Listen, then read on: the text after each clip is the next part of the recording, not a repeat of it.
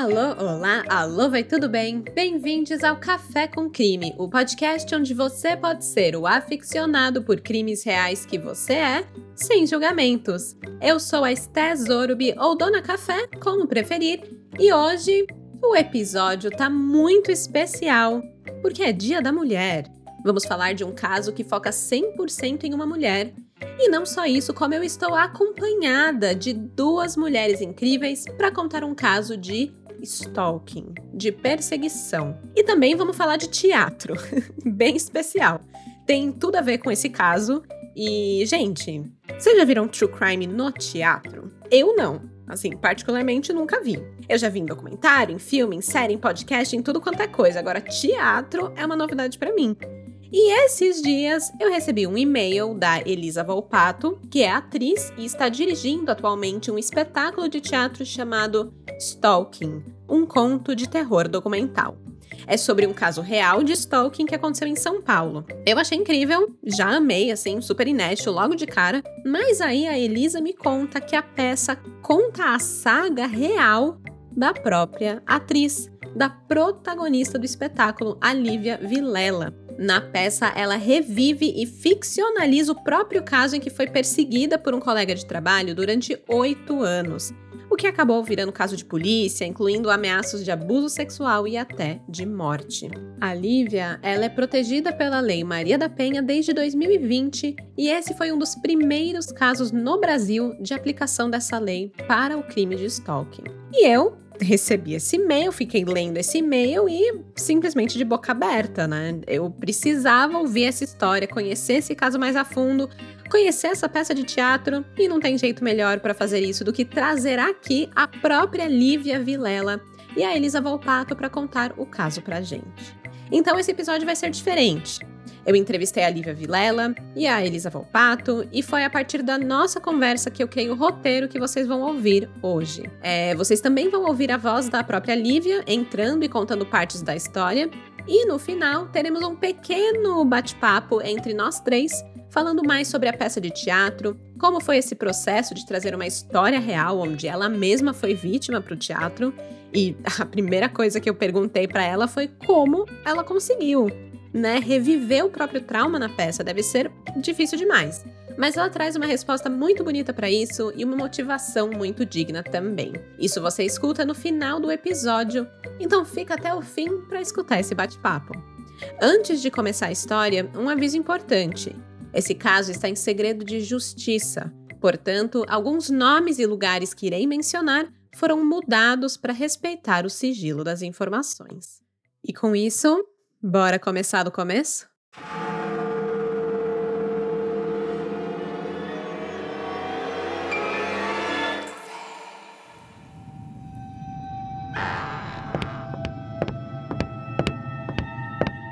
Como você sabe que está prestes a viver uma história de terror?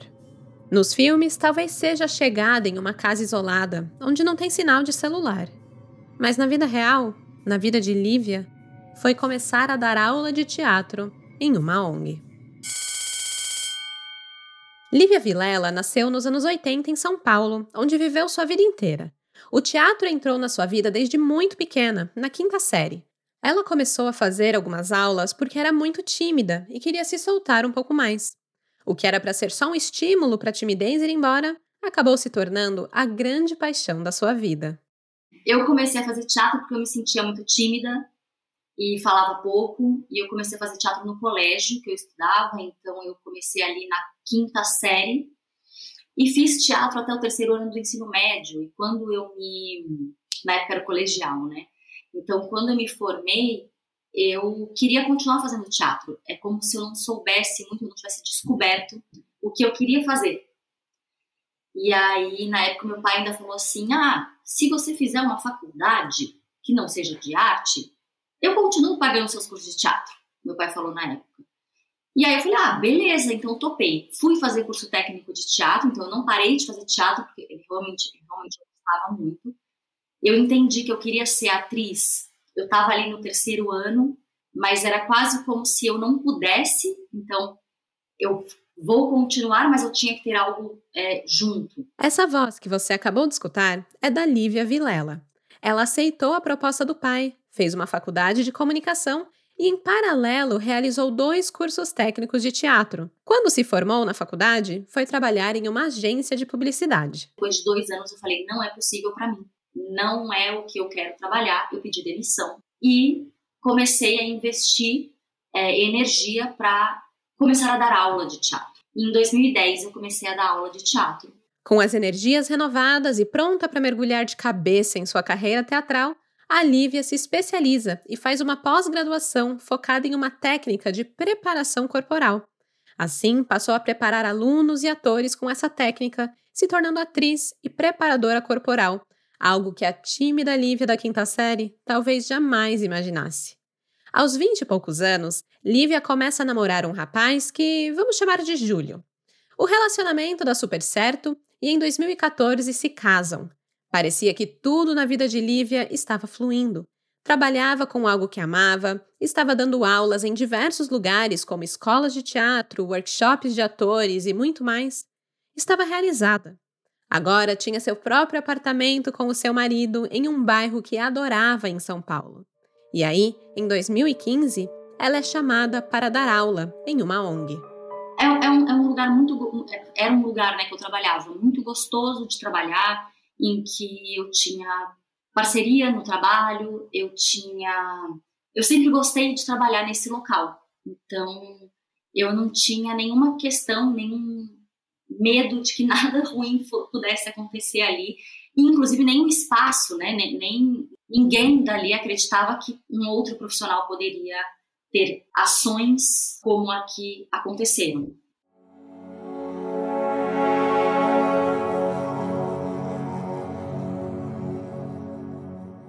É difícil dizer exatamente onde tudo começou. Afinal, quem é que se lembra o exato dia e hora que você conheceu alguém insignificante? E não é maldade, não, chamar alguém de insignificante. Era isso, era uma pessoa que não tinha significado e importância na vida de Lívia naquele momento. Ele era um professor de xadrez da ONG, uma pessoa que ela nem sabia o nome. Era só mais um dos diversos professores daquele local só mais um dos funcionários com quem Lívia cruzava pelos corredores e pelo refeitório, no máximo duas vezes por semana. Ela só sabia que ele dava aula de xadrez e que em algum momento de 2015 ela se tocou que ele existia. Depois de uma manhã de aulas, Lívia tinha o hábito de almoçar no refeitório da ONG. Era um lugar bastante movimentado perto do meio-dia, já que muitos professores liberavam seus alunos para comer ali também. Era um mix de adolescentes de 17 e 18 anos fazendo bagunça, com professores e outros funcionários da escola conversando. As mesas eram daquelas compridas, onde dava para sentar dos dois lados, e assim pessoas ficavam uma de frente para as outras. Foi numa dessas que Lívia sentou um dia ao lado do professor de xadrez. Vamos chamar ele de Felipe, lembrando que é um nome ficcional para uma pessoa muito real. Lívia não sabia o seu nome nessa época, então educadamente o cumprimentou, dizendo: Oi, professor. Ele logo respondeu empolgado, reconhecendo que ela era a professora de teatro. Batem um papo normal durante alguns minutos ali no almoço e Lívia logo vai embora. Ela gostava de tomar o horário de almoço para relaxar em sua sala, ficar um momento a sós. Normalmente, não demorava muito no refeitório. Mas foram esses pequenos intervalos para o almoço no refeitório que aproximaram ela de Felipe. Toda vez que me encontrava, era muito entusiasta de falar das peças que ele tinha ido ver, de falar de filmes. Ele sempre trazia filmes cabeça para conversar comigo. Então eu sempre pensava assim: ai meu Deus, eu quero almoçar rápido para ir lá para minha sala de aula, para ficar lá quietinha. Então eu, eu dava uma, uma, atenção, mas eu comia rápido e falava: ai professor, desculpa, eu tenho que ir e eu tentava sair o mais rápido possível, mas eu só achava que era um professor que estava interessado em teatro, que gostava de teatro. Muita gente quis ser ator um dia na vida e não seguiu, então eu, eu sentia que ele gostava do assunto. Um dia, o professor Felipe gravou um filme do Bergman em um DVD pirata e entregou para Lívia no refeitório, com um singelo comentário: Trouxe para você. A Lívia aceitou o presente por educação, mas no fundo estava pensando que nem tinha DVD em casa para conseguir rodar aquele CD. Outra vez, enquanto conversavam no refeitório barulhento, o professor revelou que já teve vontade de ser ator, mas se considerava muito tímido.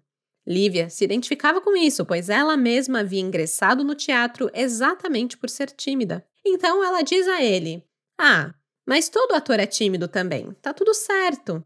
E com toda sua empatia, fez um símbolo de coração com a mão, como quem diz que tá tudo bem ser tímido, dá para ser ator mesmo assim. As conversas com o professor Felipe eram sempre assim, sobre teatro, sobre arte. Não passava de um mero coleguismo entre dois professores que se encontravam no máximo 10 minutos, duas vezes por semana, no refeitório da ONG. Mas o professor começou a dar seus pulos para se aproximar cada vez mais de Lívia. De início, parecia algo inocente, ajudador, na verdade. Ele passou a apoiar as peças que Lívia participava. É, em 2015, no final de 2015, esse professor, a gente montou, né, Elisa, uma benfeitoria, que é uma, uma vaquinha, um crowdfunding na internet, e esse professor, que para mim, a minha sensação de tempo, eu tinha acabado de conhecer, eu nem sabia o nome dele, ele foi, ele ajudou essa vaquinha. E ele foi, inclusive, numa, numa abertura de processo que, que a gente fez é, no final de 2015, começo de 2016, e se mostrou muito feliz de estar ali, de ter visto a peça acontecer. Então, é, eu lembro de achar assim: ah, realmente, esse professor gosta muito de teatro, que legal. Que ele, inclusive, ajudou na minha peça, na peça que eu estou fazendo preparação corporal, que legal. Em 2016, nós estreamos essa peça. Nós estreamos duas peças, foram as minhas duas primeiras preparações corporais, é, que é a peça, inclusive, que a Rita Grilo faz em cena. E aí, essas duas peças, elas ficaram um mês e meio em cartaz. Nesse um mês e meio que ela ficou em cartaz, no Sesc Consolação, esse professor, ele foi várias vezes assistir. Inclusive, dias que eu não estava lá, ele chegava, inclusive falou para o Paulo uma vez, o Paulo fazia a produção desse, é, nesse momento dos espetáculos, e ele falava assim: Ah, Lívia, você não sabe, ontem o seu amigo professor veio e falou comigo: Oi, lembra de mim? Eu vim assistir de novo. Então, ele, se, ele queria se manter presente. Depois disso, nós fizemos uma outra temporada. Nesse período, inclusive, ele me trouxe, um, logo, logo depois da estreia, ele me trouxe um, um bombom, né, uma caixinha de bombom, era uma caixinha de coração com bombons. E na época, inclusive, eu achei engraçado. Eu falei assim, gente, ele me trouxe bombons é, eu tinha feito aniversário bem perto da estreia, então eu não sabia exatamente se era uma coisa para mim ou se era uma coisa para o coletivo em que nós estávamos ali, né? Ah, para a estreia de todos. E eu lembro, inclusive, de levar para casa e de comer esses bombons com o meu marido na época e da gente olhar e ainda pensar assim, gente, que situação inusitada, né? Em 2016, Lívia continuou fazendo várias temporadas de suas peças e o professor estava sempre presente na plateia. Sua presença constante incomodava Lívia. Ela não sabia o que era, mas olhar para a plateia e sempre o ver ali trazia uma sensação esquisita. Ela não entendia.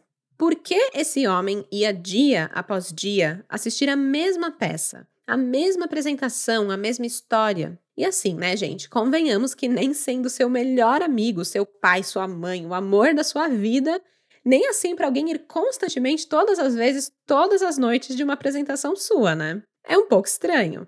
Esse incômodo, eu vou chamar aqui de sexto sentido, vai, porque foi muito isso. Esse sexto sentido da Lívia fez com que ela deixasse de sair para cumprimentar as pessoas depois da peça, porque era normalmente o que ela fazia. Ela saía quando a cortina se fechava e ia dar oi para os amigos que vieram, abraçava as pessoas que estavam ali para apoiar. Mas quando ele estava, que era sempre, ela preferia não aparecer. Manter distância, até porque o professor era apenas um colega de trabalho, e a essa altura, Lívia achava ele um colega de trabalho bem chato. E foi piorando. Quando começou a me incomodar de verdade? Em janeiro de 2017, quando o espetáculo Ador fez uma segunda temporada, é, eu estava lá presente e a Rita Grilo foi dar uma oficina para atores. Inclusive, esse professor me escreveu inbox no Facebook e disse assim: Lívia, eu gostaria de fazer a oficina, mas eu não sou ator. E eu falei para ele: converse com a Rita. Quem vai dar a oficina é a Rita. E ele conversou com a Rita e ele foi fazer a oficina, a Rita aceitou ele na oficina. E inclusive ele olhou para a Rita e falou, depois do primeiro dia de oficina e falou: "A Lívia não vem?" E ela falou: "Não, quem vai dar a oficina sou eu, a oficina é minha." E ele falou: "Ah, achei que a Lívia ia estar aqui." E ela falou: "Não, não vai estar aqui." E ele foi assistir todos os dias da peça. Inclusive um dia em que eu estava na primeira fileira, porque eu operava a máquina de fumaça. E da cabine para a primeira fileira da, da plateia, pegava o, o controle para poder é, usar a máquina de fumaça. Então, eu, para assistir a peça, eu queria assistir a peça, se tinha lugar vago, eu sentava na primeira cadeira. Um dia ele veio e, e quis sentar do meu lado. Inclusive, nesse momento, é, a diretora da peça estava sentada atrás de mim e falou assim: Você não quer sentar aqui comigo? Porque deixar o espaço da frente para alguém que nunca viu? E ele falou: Não, eu queria sentar aqui. E aí ele sentou, e, e nesse dia foi um dia, foi o último dia que eu, que eu sentei na plateia. Eu estava de uma camisa e com um shortinho e sandália de salto alto. E eu lembro de me sentir muito incomodada nesse dia, em que eu cruzava a perna para outro lado, eu me debruçava em cima da minha perna, porque eu sentia que ele não estava atento na peça. Ele conhecia essa peça de cor. Ele estava atento em mim. E aí, depois desse dia, eu, inclusive, falei com a produção do espetáculo, o Paulo, Elisa, né? Eram, eram, nós, nós estávamos todos lá. E eu falei, gente, eu gostaria de saber se esse moço não pode não entrar mais. Não tinha muito o que a produção da peça fazer. O professor Felipe comprava os ingressos todos antecipadamente não tinha nem como barrá-lo ou inventar que os ingressos na bilheteria estavam esgotados. A Lívia passou a fazer a sua parte na apresentação e assistir a peça da cabine. Já não mais descia para cumprimentar as pessoas ou ficava na plateia. Ela estava, digamos assim, inacessível ao público. E isso aparentemente incomodou Felipe. Um dia, ele chegou mais cedo ao espetáculo, antes da apresentação começar, e pediu para uma pessoa da produção para falar com a Lívia. A essa altura, todo mundo já sabia quem era o Felipe. Era aquele cara que aparecia todo dia atrás da Lívia. Era o chato. Inclusive, algumas pessoas já tinham entendido que ele não era só chato, mas bem estranho. Um dos amigos de Lívia, da produção, comentou com ela que, abre aspas, ele tem um olhar muito estranho. Eu não vou mais deixar você ir para o carro sozinha. Eu vou te acompanhar. Fecha aspas. Nessa tarde, quando Felipe apareceu, Lívia ficou muito irritada. Ela já estava fazendo de tudo para o evitar, mas ele continuava a buscando diretamente. Então ela pede para um amigo, um homem, a acompanhar para conversar com o professor. Ela queria botar um ponto final nisso. E acompanhada, ela encontra com o professor. E ao vê-la, ele fica de pé e se declara. Ele chegou, ele estava com uma dobradura de flor num papelzinho rosa e ele falou assim: Olha, quero te dizer que eu estou apaixonado por você. Eu fiz um poema para você. E eu olhei e falei assim: Olha, você entendeu errado. Eu não estou apaixonada por você. Eu sou casada. Eu não quero receber esse poema. É, você está entendendo tudo errado. E ele falou assim: Mas eu fiz para você. Eu fiz esse poema para você. É, eu estou apaixonado. Nessa hora, para também não, não ser grossa, eu peguei essa dobradura, esse poema e falei assim: Olha, muito obrigada, mas eu sinto muito, eu não quero nada com você. Eu tô feliz com a minha relação. Você é meu colega de trabalho, tipo, não. O professor vai embora, rejeitado. Lívia volta para o teatro incrédula com o que acabara de acontecer. Não é possível que esse cara estivesse apaixonado por ela. Ela não tinha feito nada e, de alguma forma, mesmo sabendo disso, ela ficava se perguntando: o que eu fiz? Foi aí que a diretora, a Rita, deu um conselho. Abre aspas. Lívia, você não pode receber mais nada dele, porque se você recebe, ele vai entender que é porque você aceitou. Fecha aspas. E aí, dá um estalo para Lívia. Todas as vezes que ela estava simplesmente sendo legal, porque ele era um colega de trabalho e ela acreditava que precisavam ter, no mínimo, uma boa convivência, ele havia entendido errado. Quando ela aceitou aquele DVD pirata que ele gravou, ele entendeu aquilo como uma abertura.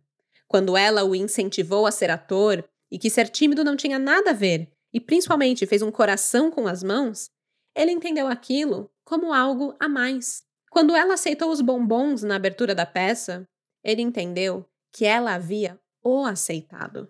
Lívia jamais imaginaria que ser legal com alguém, mesmo que o evitando a todo custo, a levaria a viver um verdadeiro pesadelo. No dia seguinte já foi o dia que ele voltou e meu marido estava lá. Nesse dia ele assistiu a peça. Nesse dia, quando meu marido conversou com ele, e ele conversou muito tranquilamente, né, de expor que, ó, tá tudo bem, eu entendi que você tá gostando da minha mulher, mas assim, ela está incomodada. Ela pediu para eu vir até aqui, não sou eu que tô aqui botando banca de sou machão. Não, ela tá incomodada. Mano, vai embora. Ele foi embora e no dia seguinte ele volta para colocar um ponto final e dizer que ele viu sinais e que ele, enfim. A partir do momento que Lívia definitivamente o rejeita, com o apoio do seu marido Júlio e os amigos ali da peça, o professor de xadrez se recolhe. Não porque estava abandonando o jogo, e sim porque estava recuando para repensar sua estratégia.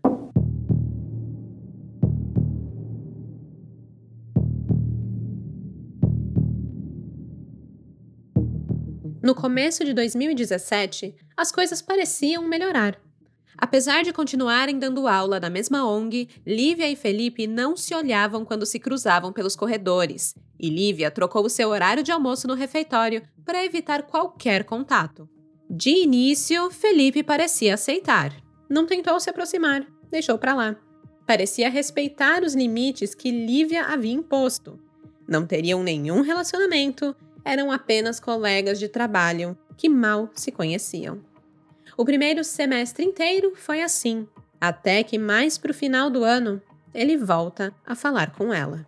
Num momento de sala de professores, que eu estava resolvendo um negócio no computador, ele sentou do meu lado, ele, faz, ele fez perguntas sobre que peça que eu ia fazer com os alunos, na frente de outros professores.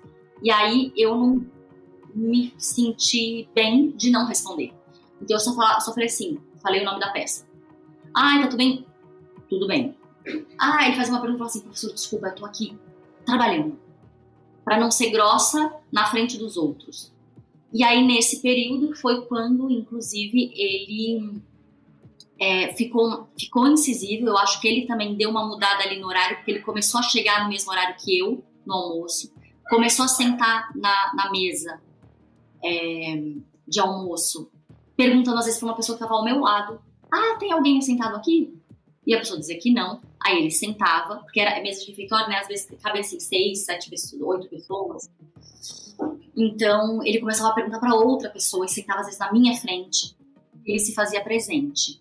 E no dia seguinte, eu não dava aula no mesmo dia desse professor. Esse professor, ele, ele dava aula no mesmo dia que eu, só em uma vez na semana, dos dois dias que eu trabalhava nessa, nessa ONG. E aí, nesse outro dia, ele estava lá de novo.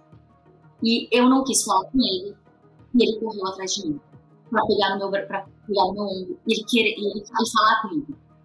Esse foi um dia que um outro colega viu e me viu tremendo, e me viu, me viu como eu fiquei nervosa. E foi só porque um colega viu que eu decidi informar é, meus superiores de tudo que estava acontecendo. Porque até então, nada acontecia no ambiente de trabalho. Eu estava incomodada com uma pessoa que ia nas minhas peças, que se disse apaixonado, né? Mas nada estava efetivamente acontecendo para eu ir reclamar de um colega. Como que eu vou prejudicar um colega?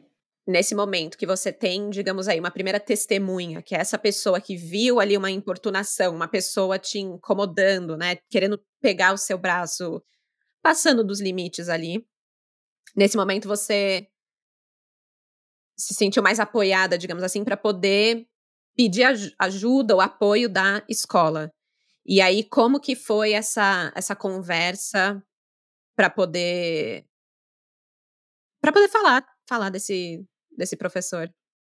Foi muito boa, na verdade. É, eles foram muito acolhedores, eles me ouviram, eles entenderam, eles quiseram saber quem era essa pessoa que tinha visto. Provavelmente falaram com a pessoa que tinha visto, porque ele me viu muito nervosa. Então, é, foram muito acolhedores. E eu pedia nessa reunião para que, como era final de ano letivo, né, era final do ano, daqui a pouco os adolescentes estariam de férias, eu só falava assim: ah, no ano que vem, dá para eu não dar mais aula no mesmo dia que ele? Né? Então, assim, eu posso não cruzar com ele na escola, né, na, na ONG, tá tudo certo, tá tudo certo. E, e eles falaram: ah, que legal, vamos, vamos ver. E aí o que eu soube no ano seguinte é que ele não estava no quadro de professores. Então eu fiquei muito feliz, na verdade. Né? Então no ano seguinte eu estava muito tranquila, fiquei muito feliz. O professor Felipe não foi demitido por causa da Lívia. O seu relato para os superiores foi mais como uma gota em um copo d'água que já estava bem cheio. O professor carregava nas costas reclamações de pais e de alunos. Tinha muitas faltas nas aulas, muitos atrasos. Para Lívia, a demissão do professor foi um grande alívio. Ela já estava aguentando suas importunações há dois anos aguentando aquele cara chato, aquele cara que o seu sexto sentido dizia para ela ficar longe. E foi só quando outra pessoa do seu ambiente de trabalho viu esse homem correndo atrás dela, pegando em seu braço, viu como isso a deixou nervosa, desconfortável e apavorada, foi só então, dois anos depois, que ela sentiu coragem e apoio para levar o fato à diretoria. E somando todas as reclamações de outras pessoas, finalmente parecia que ela não precisaria mais olhar para a cara do professor de xadrez. O ano de 2018 começou muito bem, sem a presença dele na ONG, sem ele fazer parte dos quadros de funcionários. Foi maravilhoso. Foi uma sensação maravilhosa de liberdade, de poder respirar, de falar, ai, nossa, que delícia que é trabalhar, sabe? Sem ter aquela pressão constante, né? Aquela presença. Sem medo de que alguém ia sentar comigo, tipo, ai, que pessoa chata, tá aqui conversando comigo na hora do almoço. Ah! Não tinha. E quando que isso mudou? O que, que aconteceu que as coisas escalaram? Eu, no dia 15 de março de 2018, estava na minha casa. Eu lembro que era um horário assim, bem depois do almoço. Eu estava deitada na minha cama e eu recebo uma ligação de um número estranho. Eu atendo e ele fala: Lívia, tudo bem? Sou o professor. Nessa hora eu falei assim: ah, como é que ele tem meu número? E desliguei. Ele voltou a ligar, eu desliguei e eu bloqueei a ligação dele. Na mesma hora. Eu não. É, inclusive me perguntaram depois, mas você não ouviu o que ele queria te dizer? Eu falei, não ouvi. Hora que, hora que eu vi que era ele, eu falei assim: não me liga mais, não quero falar com você. Desliguei e bloqueei. E naquela semana eu tive assim, zilhões de ligações, porque não tocava, mas na Bina aparecia o número dele seguidamente. Aí, uma semana depois disso, eu recebi o primeiro e-mail. O primeiro e-mail foi uma nova tentativa de contato do professor Felipe. Ele reafirmava que estava apaixonado, que seu sentimento não tinha ido embora. Lívia ignorou, o que só fez o professor enviar mais um e depois mais outro e-mail para ela, se declarando, e se declarando, e se declarando. Ela decide por um ponto final. De novo, né? A Lívia responde que não tem nada com ele, que nunca teve. Pediu para ele parar de mandar mensagem. Ela ainda afirmou que estava copiando seu advogado no e-mail, para o cara entender que ela estava falando sério. A Lívia então envia o e-mail para o professor com um amigo seu em cópia. E eu tive uma resposta desse e-mail muito surreal. A resposta desse e-mail foi: ele fez um funk, ele gravou ele cantando um funk. Pois é, é em que ele zoava o nome do meu advogado. Meu advogado, na época, era um amigo meu de escola, que falou para mim assim: não era meu advogado mesmo, mas ele falou assim: Lívia, me copia no e-mail, porque às vezes isso assusta. Põe meu e-mail do, do trabalho. E era o nome dele, arroba mcmentone.com.br. Porque né, MC era o nome e sobrenome, e o resto do sobrenome dele, que é o nome da empresa dele, de advocacia. E ele fez um, um funk como se ele fosse o MC Ment One. E aí ele fez essa música e me mandou. Na época, inclusive, eu ouvi aquilo e eu dei risada. Falei, gente, que pessoa. Meu Deus! É, então ele, ele fez essa música autoral e me mandou. E depois disso eu parei de responder, nunca mais respondi. E eu comecei a ter assim, ó, Logo depois disso, um e-mail de amor, um e-mail muito bravo porque eu não respondia, outro e-mail muito bravo mais ainda, até que um dia eu tive, isso foi assim, uma semana e meia. Então, se, se o telefonema aconteceu em 15 de março, eu tô falando de abril, tá? É, abril. Então, em uma semana ele conseguiu meu e-mail, é, final de março, começo de abril, até, até final de abril eu recebi alguns e-mails. Já que Lívia parou de responder os e-mails, o professor Felipe resolveu aparecer na ONG novamente. No final de abril, uma inspetora da ONG comenta com Lívia, sem saber de nada sobre a situação, que o professor havia visitado para ver uma peça de teatro que estava em cartaz.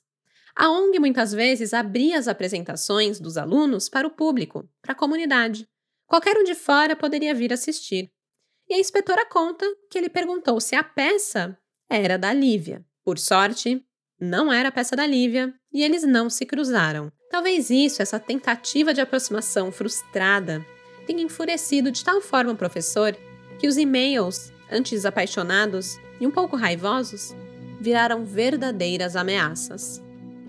Eu tive um e-mail que falava, que tinha um teor é, que falava sobre estupro, sobre esquartejamento, sobre sequestro.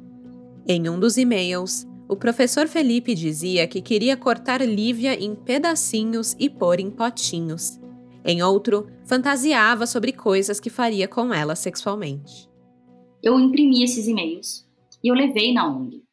E falei: olha, eu sei que esse professor não está mais aqui, mas ele está frequentando os eventos de fora, né, os eventos abertos para a comunidade. Eu faço um tipo de trabalho que é um evento aberto para a comunidade. Quando eu apresento uma peça dos meus alunos, é para todo mundo assistir. É aberto, é, é gratuito para as pessoas virem assistir. Eu gostaria de pedir, assim, daqui a pouco vai ter festa junina, daqui a pouco vai ter outros eventos que são abertos para a comunidade. Eu gostaria de pedir que não deixassem mais esse professor entrar.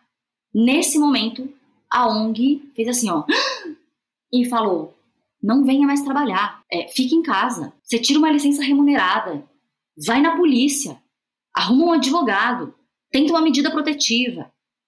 Você entende? Até então, você já tinha pensado em ir na polícia, em tomar?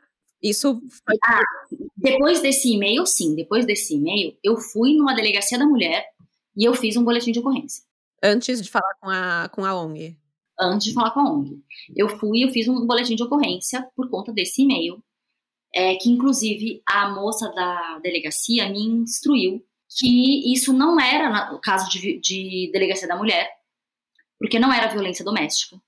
Eu, ela fez o boletim de ocorrência, mas falou assim: olha, você precisa ir numa outra delegacia é, para pedir uma representação criminal, porque isso é importunação. Então, tudo o que estava acontecendo era importunação, não era assédio, não era nada. E importunação não era crime, não é crime ele entra no, no civil. Aí eu fui nessa outra delegacia com um homem, com um escrivão, e quis fazer uma representação criminal. Eu estava sozinha, porque eu não tinha advogado nesse momento, e falei: olha, eu quero fazer uma representação criminal. Esse cara me ameaçou de morte no e-mail. E foi quando eu ouvi a frase: Mas você é educada. Tô vendo aqui que você é muito educada. Você foi simpática com ele, né? Nessa hora eu comecei a chorar desesperadamente. E falei: como que eu não posso ser simpática com um colega de trabalho? Isso não dá o direito dele passar do limite porque ele se apaixonou por mim e começar a me dizer atrocidades como essas. E aí, então, ele fez a representação criminal, eu assinei, porque inclusive ele falou assim: olha, esse fulano, ele é réu primário, ele não tem nada aqui no nome dele. Então, você pode manchar a carreira dele. Você pode prejudicar o rapaz. Mano, a Richthofen também era ré, ré, tipo ré primária. Ela também nunca tinha matado pai e mãe. De repente ela mandou matar pai e mãe. E aí? E aí ele fez a, a, a representação criminal. Eu fui embora e foi nesse momento aí esse professor ele foi me procurar na ONG. Foi lá, quis falar comigo. A direção, já sabendo de tudo, falava assim: você não vai entrar, ela não vai falar com você, Eles foram do tipo assim: você não vai entrar, ela não vai falar com você, você não vai vê-la. E foi quando eles falaram: você vai ficar em casa sim. A vida de Lívia virou de cabeça para baixo. Ela já não tinha mais a liberdade de ir e vir do trabalho sozinha. Passou a sempre estar acompanhada do marido, do Júlio, que a levava até a ONG e via ela entrar e a buscava sempre acompanhando da porta para o carro. Dentro da ONG, a diretoria garantia que ela estaria em segurança e que o professor Felipe jamais poderia entrar ali novamente.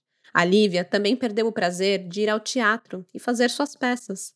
Eram momentos de muita tensão, nunca sabendo quem poderia estar na plateia. Uma sensação constante de ameaça. Sua vida, que até aqui tinha sido muito livre, muito alegre, muito segura, tudo isso desapareceu. Ela se sentia acuada, preocupada, ameaçada constantemente.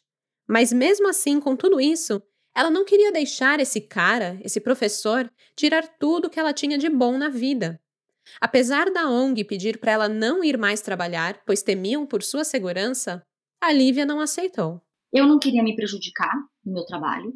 Eu não queria que alguma coisa parasse a minha vida. Eu achava um absurdo eu ficar em casa, sabe? Eu achava um absurdo. E eu falava para eles: se eu chegar aqui segura, vocês garantem que eu fico aqui dentro segura? Eles falaram: garantimos. Só que depois que ele apareceu e passou o dia plantado na porta da ONG, que eu tive que sair, que eu chamei a polícia, pra polícia dar um enquadre para eu sair sem ele me ver, depois desse dia, a ONG falou: você não vai mais vir aqui, você vai arrumar uma advogada, um advogado, você vai tentar uma medida protetiva. A hora que você conseguir uma medida protetiva, você volta a trabalhar. Não se preocupa, a gente tá aqui, tá tudo bem. É isso mesmo que vocês escutaram. Em maio de 2018, uma semana antes do aniversário de Lívia, o professor Felipe ficou plantado em frente à ONG esperando por ela. Ele chegou por volta do almoço e pediu para falar com ela. Os diretores da ONG pediram para ele ir embora. Ficaram mais de uma hora conversando com ele na sala, explicando que ele não podia fazer isso. Felipe finalmente foi embora, mas não porque desistiu. Simplesmente mudou de estratégia. Dessa vez, volta com um violão e um presente. O presente ele entregou para os diretores. Era um livro. Pediu para darem para Lívia. E o violão? Hum, Bem, esse ele usou para cantar uma serenata para Lívia na frente da ONG. Ficou plantado ali o dia inteiro, cantando, tocando violão, esperando ela sair, esperando a oportunidade para falar com ela. Já no fim do dia, quando chegou o horário de Lívia ir embora, ele continuava ali. Nessa hora, chega o Júlio, o marido de Lívia, e entra com o carro na ONG para ela não precisar sair na rua e dar de cara com o professor. Mas eles ficaram com medo de sair de carro, pois se o professor visse, teria uma nova informação sobre ela: o carro que usava, o modelo, a cor e a placa. Sabe-se lá o que ele poderia fazer com essa informação. Então, Júlio e Lívia decidem chamar a polícia. A gente chamou a polícia, a polícia chegou, fez um enquadre lá nele. O meu marido chegou a sair da ONG para conversar com ele, para falar: Mano, o que você está fazendo? Vai-se embora. E aí ele falava: eu, eu quero ver a Lívia, eu quero falar com a Lívia. Quando a polícia chegou e aí virou meio que um burburinho, ele voltou para a ONG, eu entrei no carro e a gente saiu. Então ele não me viu saindo. E aí depois disso, assim, no dia seguinte, estava eu conversando com uma advogada para tentar que, que ela me defendesse e ela é minha advogada até hoje. Depois desse dia, Lívia recebe um novo e-mail do professor, onde ele dizia, abre aspas, eu queria esperar o seu aniversário, mas não aguentei. Fecha aspas. Para ele, tudo aquilo, aquela serenata, não passava de um presente, de uma homenagem. Para ele, tudo aquilo era um jogo. Ela é oficialmente afastada da ONG, só podendo retornar depois que uma medida protetiva por importunação contra Felipe saísse. Com a ajuda de sua advogada e o depoimento de diversas testemunhas, como os diretores da ONG, o Júlio, colegas de trabalho de Lívia, o pessoal da produção da peça, que viu muita coisa, a medida protetiva saiu em julho de 2018. E assim, Lívia volta a trabalhar. Felipe sabia da medida protetiva. Sabia que não podia mais se aproximar de Lívia. Então, de novo, muda sua estratégia e consegue chamar sua atenção, se fazer presente, de outra forma o professor passa a fazer serenatas na frente da casa da mãe de Lívia. No segundo semestre de 2018 mesmo, ele, ele descobriu onde minha mãe morava. Não é que ele descobriu. Lá atrás, anos atrás, sei lá, 2015, um dia ele falou para mim assim: Nossa, Lívia, eu queria tanto morar nesse bairro X, mas é tão mais caro. Eu falei: Olha, não é tão mais caro. Eu moro num prédio com um apartamento desse tamanico que não é tão caro assim o aluguel lá. Você não. Passa lá, eu moro no prédio XY assim, depois do, da escola XY maionese. Ah, chega ali. Fala com, os, com o zelador, ele vai saber se tem algum, algum apartamento para alugar. Então, lá atrás eu contei para ele onde eu morava. E de 2017 em diante eu não morava mais nesse lugar. Mas a minha mãe e a minha irmã moravam no meu apartamento. Então, no final de 2018, quando ele começou Aí lá eu, falei, eu falava assim: caramba, fui eu que dei o endereço para ele. Eu lembrava do dia que eu dei o endereço para ele. Eu falei: é o prédio bege com vermelho, depois da escola X. Você não vai errar. Porque a gente faz isso com as pessoas. Tipo, nossa, não é tão caro não, ó, apartamento é pequeno, mas assim, você quer morar nesse bairro que é perto da ONG? Vem pra cá, tipo, você consegue, arrasa. E aí ele começou a fazer serenatas na porta do meu antigo prédio, que é onde minha mãe mora. Ela mora até hoje lá. E aí os porteiros começaram a, tipo, ficar sabendo. É, eu comecei a chamar a polícia lá, porque aí eu não tinha uma, eu não tinha uma medida de proteção. Então, chamava a polícia. Aí ele era detido, ficava três, quatro horas detido e era liberado, porque importunação não prende ninguém. Ele é enquadrado e vai embora. Ele entendeu isso. Depois disso, ainda no segundo semestre de 2018, Felipe sai de São Paulo e vai ficar com a família no sul do Brasil. Lívia sabia que ele não estava mais por perto e foi vivendo a vida tranquilamente. Quer dizer, tranquilamente, tranquilamente não, né? Porque ela ficou em frangalhos depois de tudo. Passou a fazer terapia, foi sobrevivendo, foi superando aos poucos o medo de sair de casa, porque aí ela pensava, né? Tudo bem, ele tá lá no sul, tá tudo bem. Ela chegou a ir com o Júlio para o Rio de Janeiro para apresentar uma peça. E quando voltou, no início de 2019, foi pega de surpresa. Felipe havia enviado um inbox, uma mensagem no Instagram para o seu marido. Já que, pela medida protetiva, ele não podia falar diretamente com ela, foi falar com o marido. Mandou um inbox lá, enchendo o saco, querendo falar com ela. Mas a grande descoberta veio quando Lívia e o marido resolveram fuçar o perfil dele para ver qual era a desse cara. E aí Lívia vê que ele não estava no sul como ela imaginava. Ele estava na cola dela. No dia 2 de janeiro, ele tinha postado fotos no Rio de Janeiro, em Niterói. Foi na mesma época que Lívia estava por lá fazendo a estreia da sua peça. Não só isso, mas meses antes, em setembro, ele já havia retornado para São Paulo e estava morando perto da casa de Lívia. Felipe, agora desempregado, estava vivendo em um hostel, onde ele trabalhava durante o dia e ganhava moradia em troca. Vendo isso, Lívia printou todas as informações possíveis do Instagram dele e entregou para a polícia. Ela chegou a encontrar o endereço do hostel que ele estava trabalhando e morando, no mesmo bairro que ela, e com essa informação, a polícia chegou a ir lá procurar por ele. Mas Felipe já tinha ido embora. Acontece que o trabalho no hostel era muito rotativo, e a cada mês ele estava trabalhando e morando em um hostel diferente. Com essas novas informações sendo anexadas no processo, a advogada de Lívia faz outra descoberta. Felipe foi chamado para uma audiência com o juiz em setembro de 2018 uma audiência que nem Lívia nem a advogada ficaram sabendo. O juiz propôs que ele cumprisse 30 horas de serviço comunitário como pena pelas importunações. Era essa a condenação dele no processo que Lívia abriu contra ele. 30 horas de serviço. E ficava tudo bem. Felipe deveria cumprir as 30 horas até dezembro de 2018, coisa que ele não fez. A advogada de Lívia então entra com um pedido no Ministério Público para que essa proposta caísse e o processo continuasse. O que acalmava Lívia nesse momento era o fato da medida de proteção ainda estar válida. Mas isso só até junho de 2019. Depois, acabou. É importante frisar nesse momento que o crime de stalking, de perseguição, só foi tipificado no Brasil em 2021, é algo muito recente. A história de Lívia aconteceu antes disso, e infelizmente, o que ela podia legalmente afirmar contra o professor Felipe era apenas importunação. E importunação não era crime. Por mais que ele estivesse fazendo exatamente o que um stalker fazia, não existia lei sobre isso aqui no Brasil ainda. Hoje existe. Hoje o Código Penal define o crime de perseguição como, abre aspas, perseguir alguém reiteradamente e por qualquer meio, ameaçando-lhe a integridade física ou psicológica, restringindo-lhe a capacidade de locomoção ou de qualquer forma invadindo ou perturbando sua esfera de liberdade ou privacidade. Fecha aspas.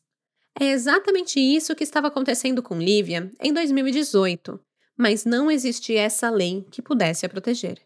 E como vocês viram, quando ela buscou proteção a primeira vez na delegacia, o escrivão não levou muito a sério. Afinal, ela estava sozinha, sem advogado, apenas uma mulher declarando que um homem estava a incomodando. Ninguém leva o stalking a sério até o pior acontecer. E no caso de Lívia, mesmo tendo a medida protetiva por importunação, um ataque real acontece. Um ataque planejado, calculado. Para o professor, tudo não passava de um mero jogo de xadrez, onde ele precisava saber como mexer suas peças para avançar e dar o checkmate.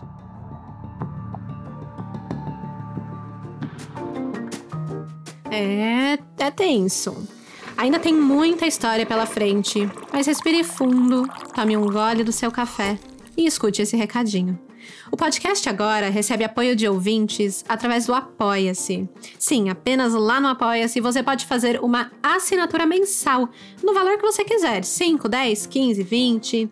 E com isso, você tem acesso a episódios exclusivos. Então, para você que um episódio a cada 15 dias não basta, essa é uma boa opção você ganha um episódio a mais por mês. Além disso, tem outros benefícios que você pode descobrir acessando o Apoia-se.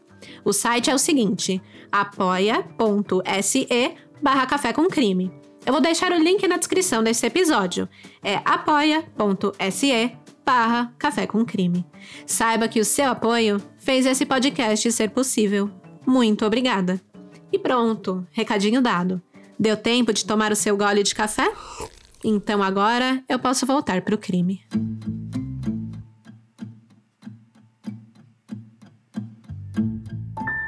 Nos primeiros meses de 2019, Lívia foi apresentar duas peças em Recife, onde atuava como assistente de direção e preparadora corporal dos atores. Duas horas antes da estreia em Recife, ele entra no teatro vestido de cangaceiro com um facão na mão, dizendo que tinha atravessado estados para me ver que eu era uma traidora e falava o nome do meu, do, meu marido na época, falando: Quem é ele? Você está me traindo com ele, eu vou te matar. Felipe entrou no teatro antes do espetáculo, dizendo ao segurança que estava na porta que ele era marido da Lívia e tinha vindo de São Paulo para fazer uma surpresa para ela. Ele estava vestido de cangaceiro, parecia alguém que estava ali para fazer uma cena. E bem, estavam no teatro. O segurança o libera. Ele entra e aí sua cena começa.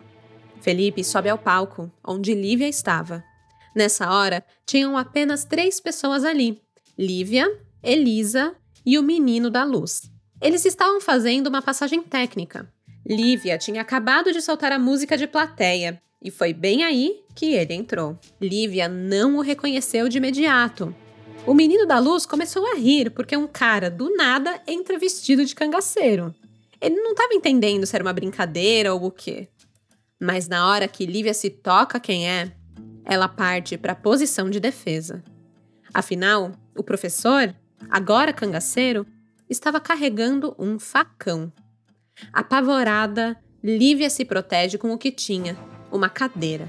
Coloca a cadeira entre ele e ela. E Felipe começa o seu discurso. Entre falas apaixonadas e depois de puro ódio, entre juras de amor e ameaças de morte, o professor olha para Lívia de um jeito que arrepiava todo o pelo da nuca. Ele tinha um sorriso no rosto.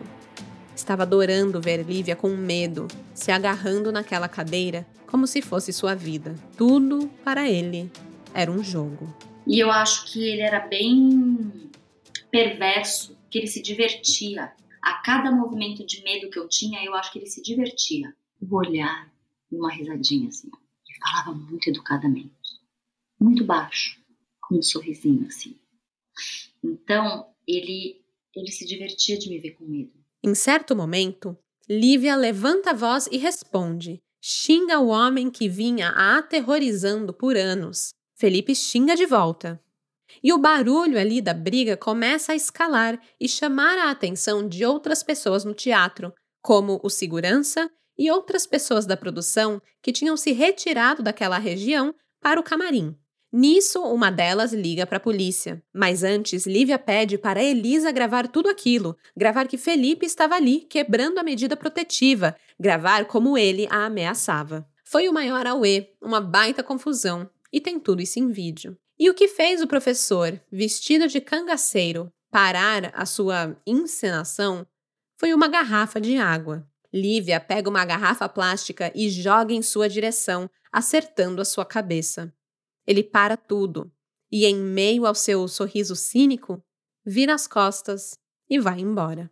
Em frente ao teatro que Lívia estava, por sorte, havia uma delegacia da mulher. Na hora em que Felipe saiu do teatro, ele foi detido. Foi só aí que Lívia e todos ao redor descobriram que aquele facão que ele carregava era de mentira, de plástico, mais uma parte do seu jogo.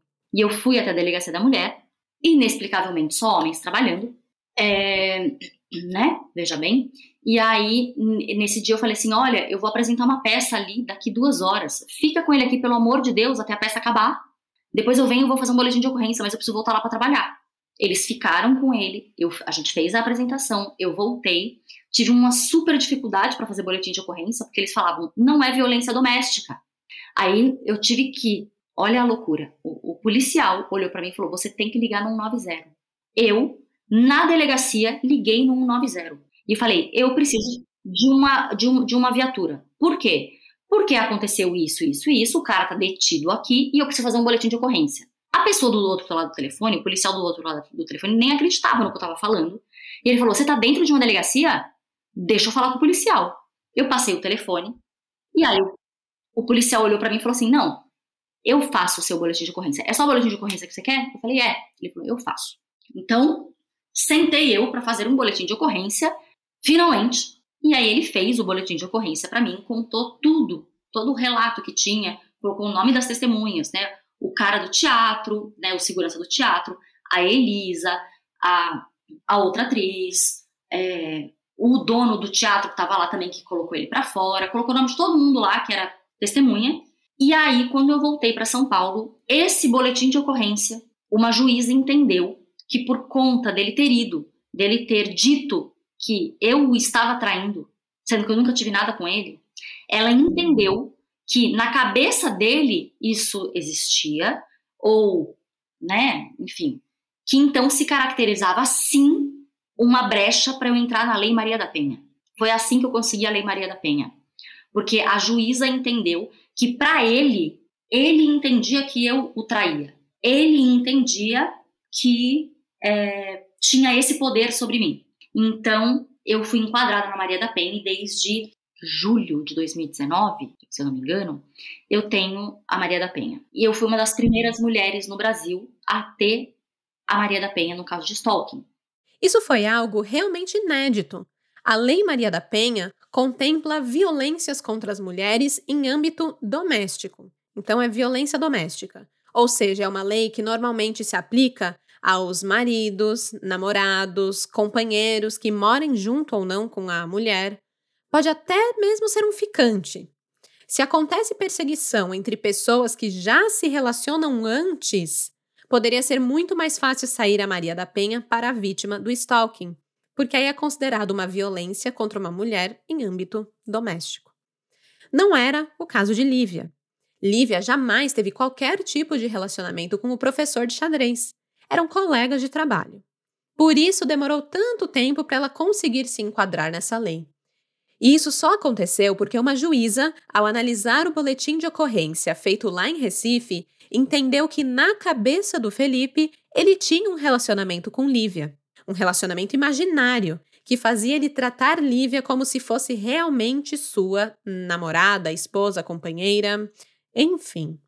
Então, por mais que o caso de Lívia seja um caso típico de stalking, a proteção que ela recebeu foi por violência doméstica, pela Lei Maria da Penha, por esse motivo que acabei de explicar. E também por não ter lei para crimes de perseguição nessa época, né? Lá em 2019. Apesar do seu caso parecer ter sido solucionado, digamos assim, as sequelas que ficaram foram muitas. Lívia foi diagnosticada com um transtorno de estresse pós-traumático. O seu corpo começou a sentir o peso da perseguição também. Eu tive um período com muitas dores de cabeça, 2019, 2020. É, eu tive uma infecção renal, que eu fiquei quatro dias internada em 2019, logo após Recife, que inclusive eu fui para o hospital, fizeram um exame e não encontravam bactéria. Não encontraram a bactéria. Então me deram na veia um antibiótico de largo espectro e depois eu terminei com antibiótico em casa oral, sem saber qual era a bactéria, que me deu uma infecção que inflamou o meu rim inteiro, o rim esquerdo, e que me deu febre. É, eu tive uma toxoplasmose muito, muito com sintomas. E depois de eu ter essa toxoplasmose, eu descobri que 80% das pessoas nem sente. E algumas pessoas sentem um pouco. Eu tinha dores musculares, eu tinha dor na pele, eu tinha febre. E isso o meu ex-marido pegou no mesmo momento que eu. E a dele foi tão forte quanto. Ele adoeceu comigo. Nós adoecemos com tudo isso. Depois disso, veio a pandemia. Veio a pandemia, todo mundo estava em casa. Eu, nesse período todo, fiquei muito doente. De 2018 em diante, eu fiquei muito doente. Eu tive uma infecção renal. Eu tinha pesadelos em que eu acordava engasgando, tossia, tossia, tossia, tossia de madrugada. Eu engasgava muito. Eu tive tremedeira, eu tinha, eu tinha muitas febres, ninguém descobriu do que que era. É, eu tinha muito medo de sair na rua. Eu tinha, eu parei de ir ao teatro. Eu parei de ir ao cinema. Eu parei de tudo. Minha vida parou. Então, assim, as pessoas começaram a parar a vida na pandemia, eu tava há pelo menos dois anos antes. Mas então, nesse primeiro momento da pandemia, eu me senti muito livre. Porque tava todo mundo em casa. Não era só eu. Só que isso durou muito pouco, porque logo no começo da pandemia, o meu pai ficou doente. Meu pai faleceu de Covid em julho de 2020, foi bem no começo. Eu logo comecei a ir para o hospital. Eu logo comecei a sair, mas assim, eu não postava onde eu tava, ninguém sabia onde eu tava, tava todo mundo em casa. Então, eu não tinha medo nenhum. O único, último lugar que eu achei que eu fosse encontrar com essa pessoa era no hospital. E aí ele, ele provavelmente viu o post que falava sobre meu pai e entrou em contato com a minha advogada para mandar condolências. E aí meu Instagram já estava fechado de novo é, e ele continua fechado até hoje. Cada contato que Felipe fazia que quebrava com a medida de proteção que Lívia tinha era anexado ao processo contra ele. Então, ele passou a tentar outra abordagem. A sua nova jogada passou a ser criar e-mails falsos. Se ninguém conseguisse comprovar que aquele e-mail era dele, isso não ia parar no processo. Ou seja, ele podia continuar importunando Lívia sem gerar provas contra ele mesmo. Eu cheguei a receber e-mails de, com nomes falsos, que claramente era ele, eu nunca pude provar que era ele. Era um poema, era no meu site, inclusive, tinha um formulário. Quando eu, eu cheguei a tirar o telefone e o e-mail do meu site, tinha um formulário em que você coloca seu nome, seu e-mail e uma mensagem.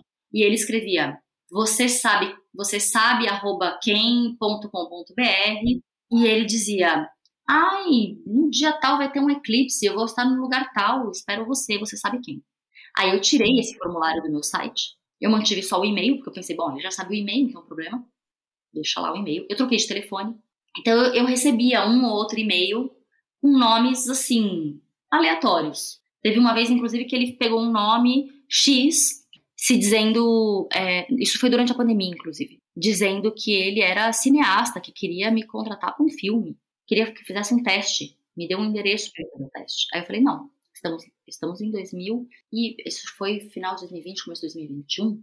Eu falei: não, isso, estamos em pandemia. Vamos fazer um Zoom. Aí ele nunca mais respondeu. Esse é o resultado de uma perseguição. O corpo sente fisicamente. A Lívia ficou doente. Também tem a carga psicológica, que acho que é o mais óbvio, né? O medo, a insegurança, a preocupação, a pressão, tudo isso que vai te corroendo aos poucos. E claro, a falta de liberdade.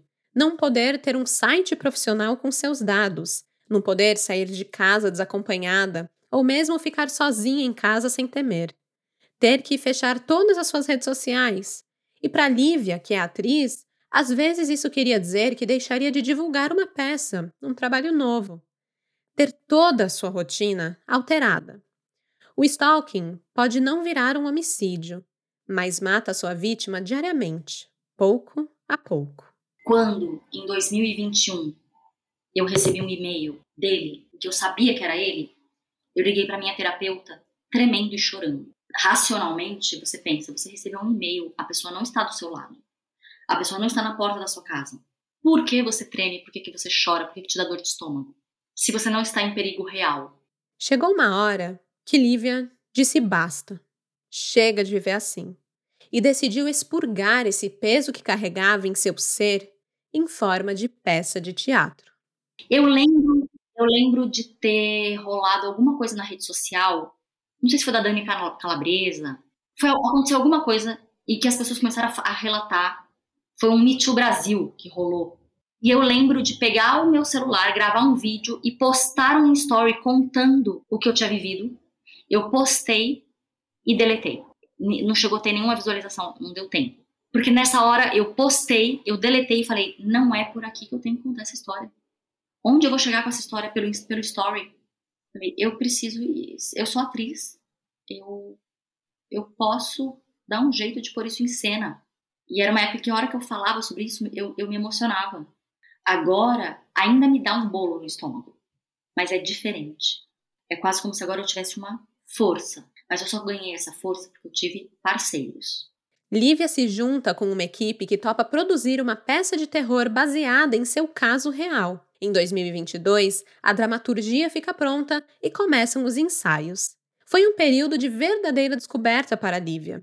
No início, chorava muito e era difícil reviver aquelas cenas que, para ela, foram tão reais. Quando a gente entrou na sala de ensaio em maio, foi o mês mais difícil para mim eu ficava muito nauseada. Era físico. O sentimento de estar em perigo, acuada, volta com tudo. Mas com o apoio e a direção da equipe, conseguiu transcender e olhar a própria história de fora. Enfim, no segundo semestre de 2022, a peça finalmente estreia. Depois que a peça estreou, ele entrou em contato comigo. Eu anexei no processo. E pela primeira vez ele teve um mandado de prisão deferido. E ele foi preso. Quanto tempo eu não sei. Quanto tempo será? Quanto tempo já foi? Eu também não, não tenho. É segredo, tem, é segredo de justiça, né? Um processo de violência. Então, eu só sei que ele foi preso. Eu tenho muito medo, por exemplo, de se ele estiver solto nesse momento em que eu tô falando com você, por exemplo. Eu não sei.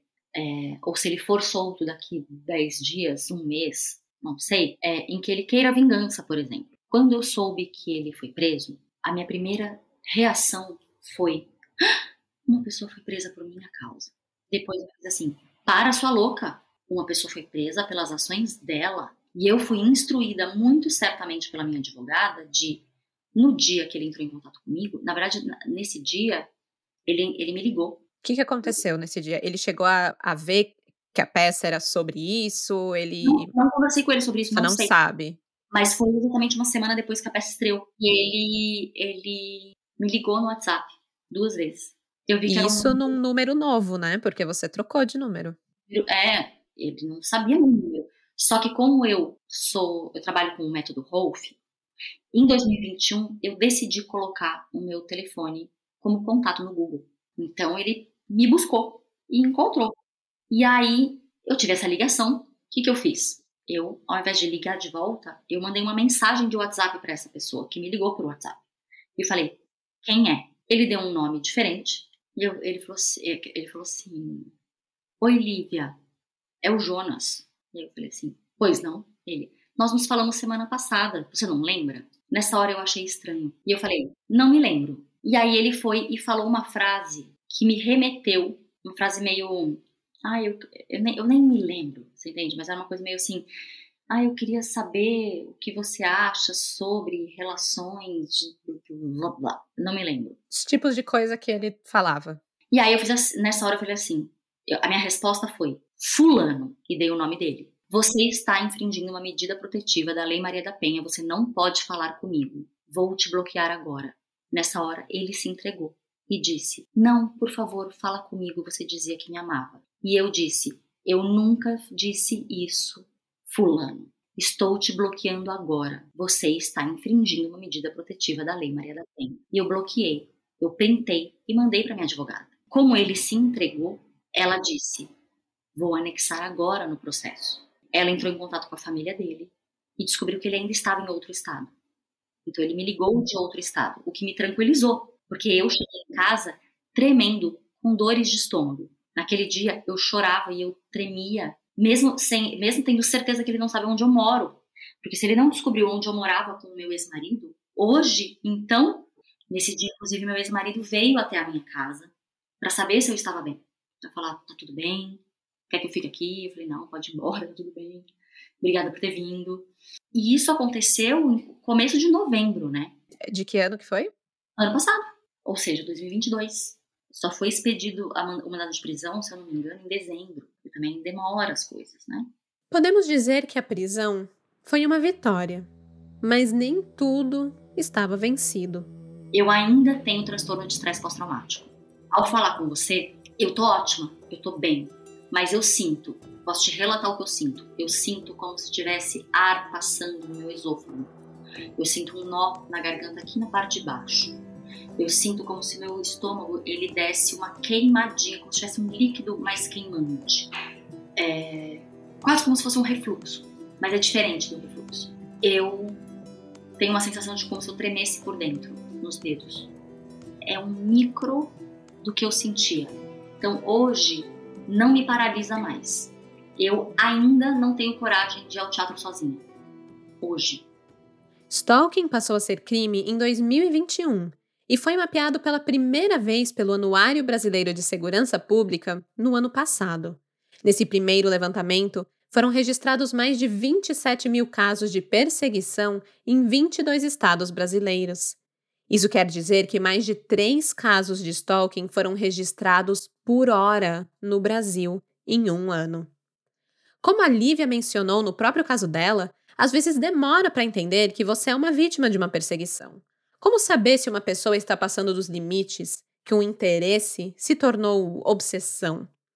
Bem, se você tem medo de sair de casa, se você sente necessidade de mudar a sua rotina para evitar outra pessoa, se você precisou bloquear um perfil nas redes sociais ou bloquear números de telefones de alguém que te incomodava constantemente, se você passa a trancar as suas contas das redes sociais para evitar que essa pessoa saiba sobre sua vida, todos esses pontos, juntos ou isolados, indicam que você pode estar sendo perseguida. Para denunciar, basta procurar a delegacia mais próxima ou acessar a delegacia eletrônica para fazer o registro do boletim de ocorrência. Depois, muito importante, é preciso fazer uma representação na delegacia, que é dizer às autoridades que você deseja que o seu perseguidor seja processado. E se você não é uma vítima de perseguição, eu espero muito que não, é ainda assim importante saber esses detalhes e saber identificar e ajudar pessoas à sua volta que possam estar nessa situação. Lembra do caso da Lívia.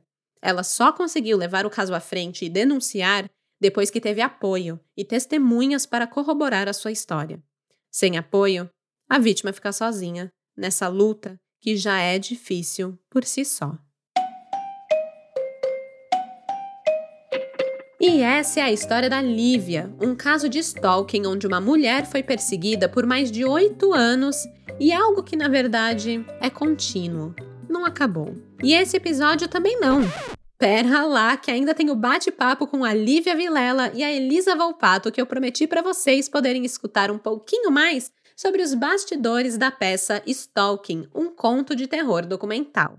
Esse espetáculo é uma codireção da Elisa Volpato com a Rita Grilo, dramaturgia do Paulo Salvetti, que também é parceiro de cena de Lívia Vilela na peça. A Lívia estava me falando durante a entrevista que na peça o objetivo não é só contar a história, mas fazer o público sentir um pouco do medo que ela sentiu durante todos esses anos. E por isso, escolheu o gênero do terror para contar esse caso real no palco. Quem curte teatro, escuta só. Vai aqui um trechinho da entrevista. Queria começar bem do básico, se apresentem, quem vocês são e o que vocês estão trazendo para a nossa conversa hoje.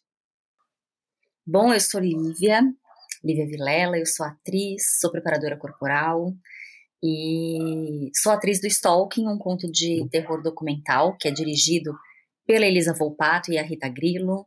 Em cena está comigo o Paulo Salvetti contando uma história que aconteceu comigo de perseguição, de medo, de terror, enfim, que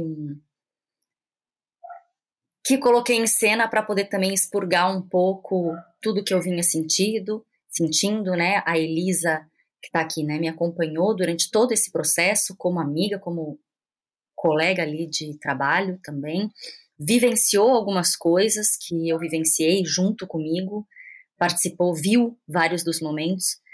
Então, é isso que eu vim contar para você aqui um pouquinho sobre essa história que eu vivi por vários anos e que hoje, né, que já envolveu polícia, já envolveu questões de, de justiça, que já envolveu advogado. E é isso. Legal, obrigada por compartilhar. Elisa, quer se apresentar também? É, sim, prazer. Eu sou a Elisa, é, sou atriz e diretora. E esse espetáculo, então, né, que eu dirijo a partir da história da, da Lívia, é uma co-direção, né, uma co-direção com a, com a Rita Grillo. E quem assina a dramaturgia, né, a partir desse relato da Lívia, é o Paulo Salvetti, que também está em cena com ela contando essa história. Uh, e nós estamos aqui no Café com Crime porque é, possivelmente nós somos um, um, dos primeiros espetáculos de teatro true crime, né, que é uma é, é quase um, uma febre, né? É um estilo, né, de, de narrativa que está muito em alta no audiovisual e mas que eu acho que a gente viu pouquíssimo no teatro, né? E é uma história real, então um caso real de, de assédio, de perseguição, né? De stalking, que esse termo em inglês é usado mesmo no Brasil. E a gente acha importante trazer essa narrativa porque além de, né, a peça além de funcionar como uma maneira da Lívia é, ir além desse trauma, né, gigante na vida dela, é ela compartilhar essa história para que a gente fale sobre isso e para que a gente crie consciência sobre esse assunto, né, na, na sociedade, assim como um todo, e para que outras mulheres não passem é, por isso, né, para que a Lívia também compartilhe maneiras de quais foram as maneiras possíveis, né, dela solicitar ajuda nesse processo. É, eu, eu, acho que isso é uma das coisas que mais me atrai, assim, pro true crime, é porque realmente acaba virando uma rede de apoio para pessoas que passam por situações assim e às vezes não sabem o que fazer, não sabem para onde recorrer. Então, eu agradeço bastante por você estar tá compartilhando a sua, sua experiência e trazendo, trazendo isso aqui pra gente. É, antes da gente entrar na história, porque eu quero escutar de você como que foi e tudo que aconteceu, eu queria saber como você se sente fazendo uma peça sobre algo que foi um grande pesadelo para você durante bastante tempo. Olha, Esté, na verdade, é, são dois momentos muito distintos de sensação para mim. O primeiro momento é, foi o período de ensaios. Eu tive um começo ali em que eu me emocionava muito, em que eu sentia náusea, em que eu tinha várias várias movimentações corporais e de sensações é, enquanto a gente ensaiava, até que teve um, um pulo do gato ali, né? Eu comecei a trabalhar com a minha história, mas teve um momento em que quase não era a minha história. Então, enquanto eu ensaiava e, e tinha um certo sofrimento, tinha muita sensação que eu expelia, de repente eu estava contando uma história de uma peça sendo dirigida por duas mulheres maravilhosas, com um parceiro ali em cena, e eu estava contando uma história não mais a minha. Era quase como se essa história tivesse sido nossa e nós estivéssemos criando isso. É, eu acho também pode ter sido uma forma de me proteger, de não ficar sempre sentindo o tempo todo. E durante a apresentação, quando a gente fez a primeira temporada, eu tive uma sensação de muito êxtase, de uma energia muito boa de colocar isso, porque eu sempre quis, né, a partir do momento em que eu decidi contar a minha história, eu queria chegar em mulheres, eu queria é, que essa história fosse contada para que se falasse sobre isso, para que chegassem em homens e eles se perguntassem se eles também fazem algum tipo de perseguição ou de assédio ou né, que, se eles passam do limite com alguém.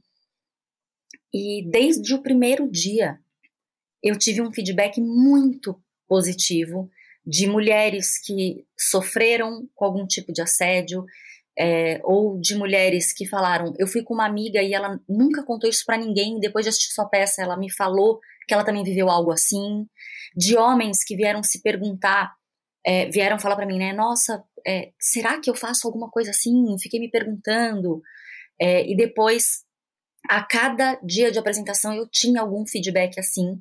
Então, para mim, eu estava em êxtase de o que eu queria era isso mesmo, era disseminar essa dúvida no homem e essa atenção na mulher, de que não, você não é louca, se você está sentindo que tá alguma coisa errada, nossa, eu, eu me senti estranha, não duvide de você.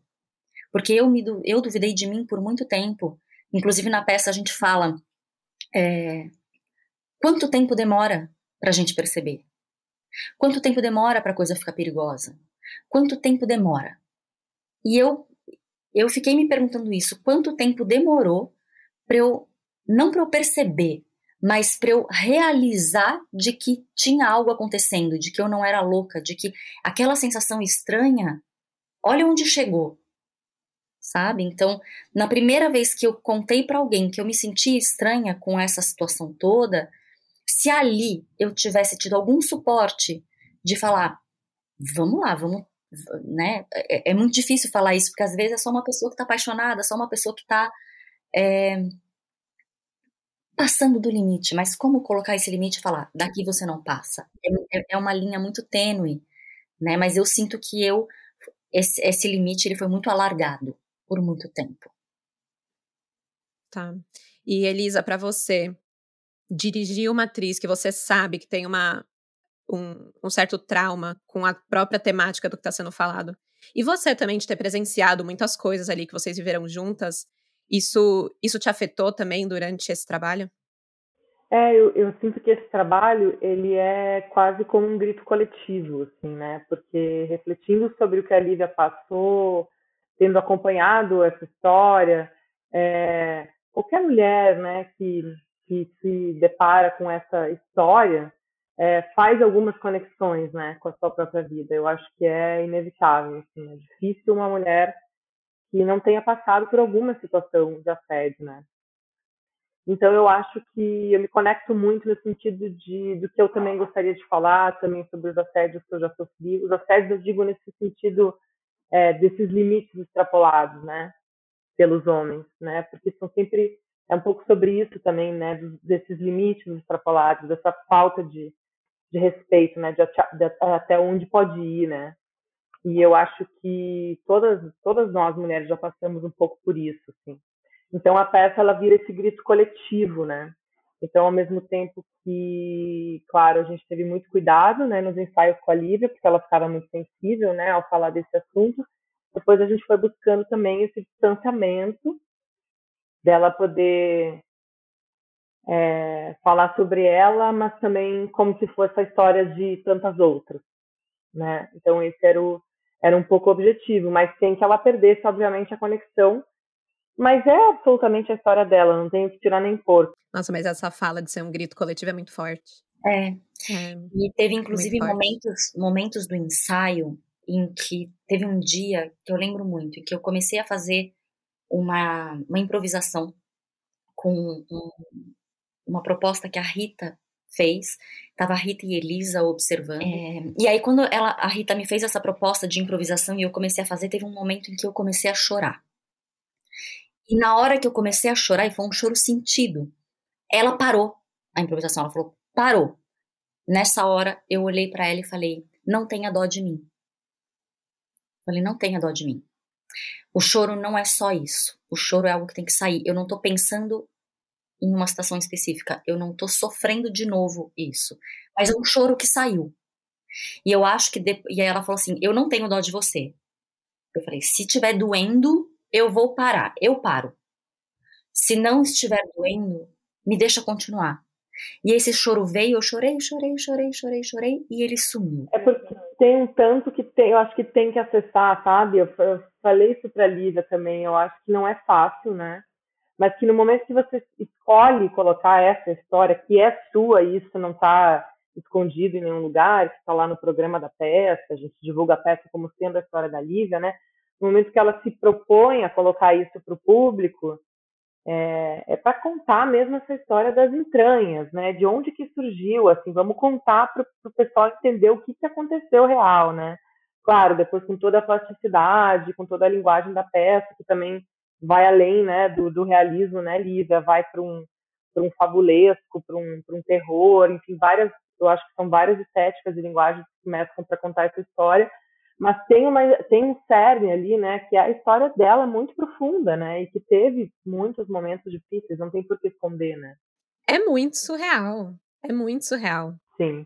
É, se falasse que a peça era ficção, eu ia falar, não, beleza, porque tipo, parece uma coisa que não chegaria a acontecer, sabe? Então é muito surreal mesmo e tem muitas camadas, muitas reviravoltas também. De novo, muito obrigada. Sei que não é uma coisa por mais que você esteja bem, não é uma coisa fácil de, de se falar nem de se relatar. É, então eu agradeço de verdade por você compartilhar essa história, é, principalmente por trazer a peça, porque de novo eu acho que eu acho que tem um valor muito importante, né? De certa forma você transformou algo doloroso em algo que dê para ajudar outras pessoas. Utilidade, utilidade pública. pública, perfeito. Ah. Porque na verdade essa era a função que eu queria. Desde o princípio, a minha ideia é eu quero fazer uma peça? Eu quero fazer uma peça. Eu sou atriz, eu tô fora de cena há cinco anos por medo. Então, se eu vou voltar para a cena, vai ser falando sobre isso. E se eu vou falar sobre isso, como eu quero falar sobre isso? Eu quero falar sobre isso como eu quero trazer você, espectador, para ter medo comigo durante a peça.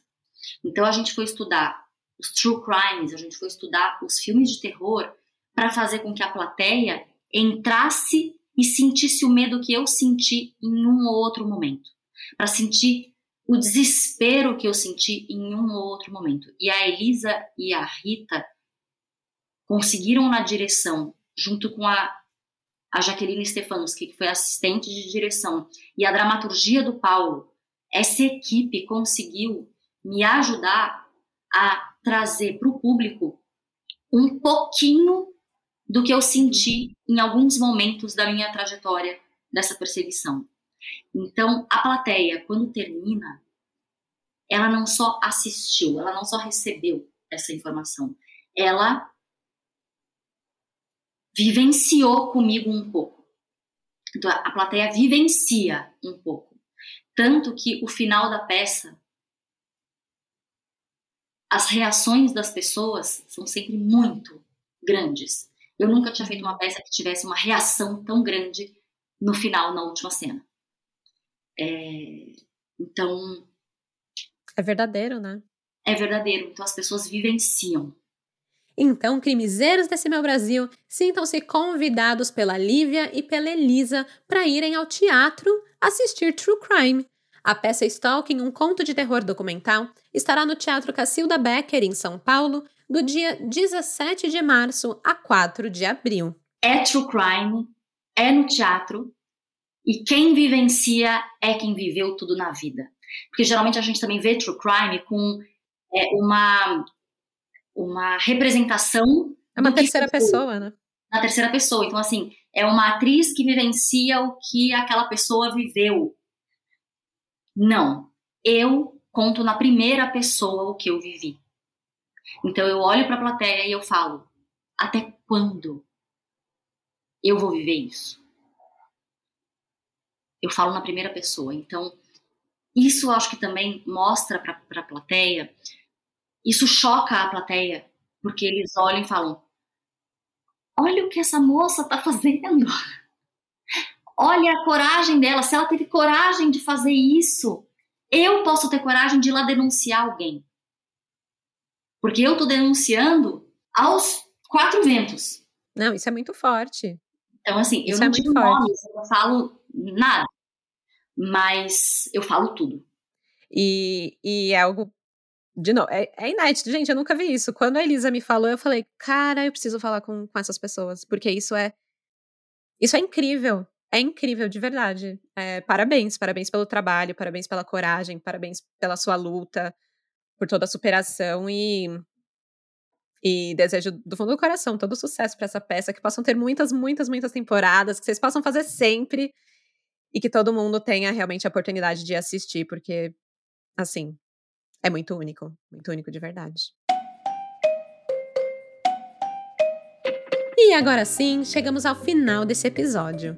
Ele foi bem diferente e eu tô muito feliz. Achei bem legal. Quero saber se vocês gostaram, então vai lá no Instagram, o arroba Café com Crime, e comenta, manda um inbox, comenta na foto desse episódio o que você achou. Eu fiquei muito feliz de ter conseguido trazer esse caso para vocês e essa conversa super importante com a Lívia e a Elisa, duas mulheres incríveis. Aliás, feliz Dia das Mulheres para vocês duas e para todas as crimezeiras que estão escutando. Espero que tenham curtido, mas principalmente que tenham se sentido apoiadas ao escutar esse relato e saber que vocês não estão sozinhas. Até o próximo episódio do Café com Crime, não na próxima quarta-feira, mas a outra. E até lá, saibam que vocês não estão loucas e confiem no seu sexto sentido, porque de desgraça já basta esse podcast. Tchau, tchau! Esse episódio foi escrito, produzido e apresentado por mim, Stephanie Zorbi, com edição de áudio e sonorização de Luigi Calistrato. E um agradecimento especial para Lívia Vilela e Elisa Valpato por terem trazido esse relato para o Café com Crime.